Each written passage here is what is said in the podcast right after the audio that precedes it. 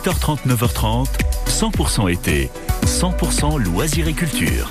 Ah, c'est vrai, on a beau dire, on a les meilleurs panoramas du monde sur la côte d'Azur et puisque c'est l'été et pour beaucoup les vacances, on peut se permettre de pousser un peu la voiture au-dessus des frontières. Bonjour Lila Spack. Bonjour Quentin. Donc on s'éloigne un petit peu ce matin. Hein Là, on va s'éloigner un petit peu, mais dans un coin qui est très connu. Dans les années 50, on a beaucoup parlé de Portofino, euh, euh, de la baie de Santa Margherita. Et là, on tombe sur une villa magnifique, la villa Durazzo.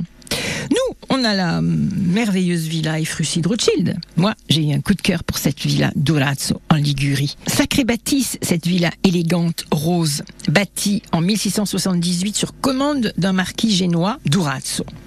Avant de pénétrer à l'intérieur, savourez, respirez les plantes exotiques, les pins maritimes, le très beau parc avec ses jardins à l'anglaise, son orangerie. C'est trop beau avec ses fontaines. Le tout sur le golfe de Tigullio. Vous visiterez les appartements de l'étage noble qui sont richement meublés.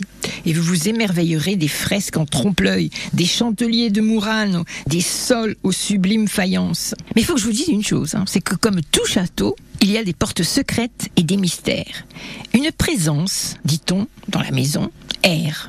Au XIXe siècle, un jeune homme s'est suicidé car il ne pouvait pas épouser l'élu de son cœur. On raconte que certains soirs, le piano joue tout seul. Le jeune homme peut-être. Alors n'oubliez pas de passer par Santa Margherita et d'aller visiter cette sublime villa Durazzo.